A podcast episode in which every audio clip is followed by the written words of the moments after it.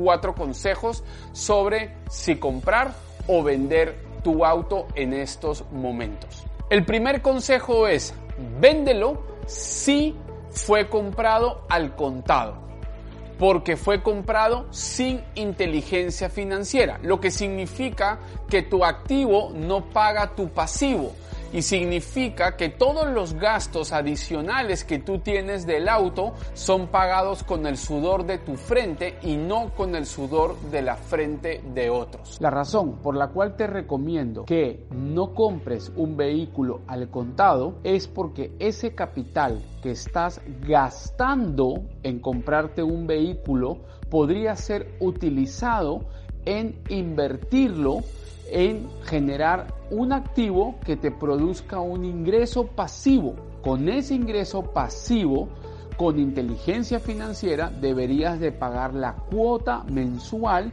del crédito vehicular que has obtenido. Consejo número 2. Véndelo si fue comprado con un crédito vehicular, pero las cuotas mensuales las pagas con el sudor de tu frente y no con el sudor de la frente de otros. Es decir, que la pagas con tu propio esfuerzo. Consejo número 3.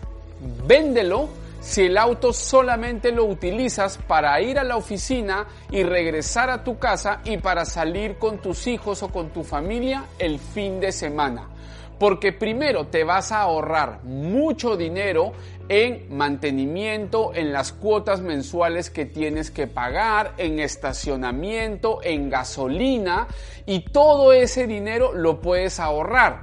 Además que la venta del auto te va a servir como un capital inicial para poder emprender tu propio negocio o para poder empezar a hacer inversiones en las cuales estás creando el activo que te empiece a producir ingresos residuales e ingresos pasivos, que son dos tipos de ingresos muy diferentes. Y aquí va mi consejo número 4 y es no lo vendas si primero has creado el activo que paga tu pasivo. Es decir, has creado un activo que es una inversión en la cual te está generando ingresos residuales e ingresos pasivos y esos ingresos son iguales o superiores a tu pasivo, que en este caso sería el crédito vehicular y específicamente sería lo que pagas mensualmente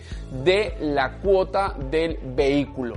Si es así, tú puedes estar tranquilo porque esa compra fue con inteligencia financiera. Y recuerda esta frase, los ricos aparentes compran cosas que no necesitan para luego vender cosas que sí necesitan.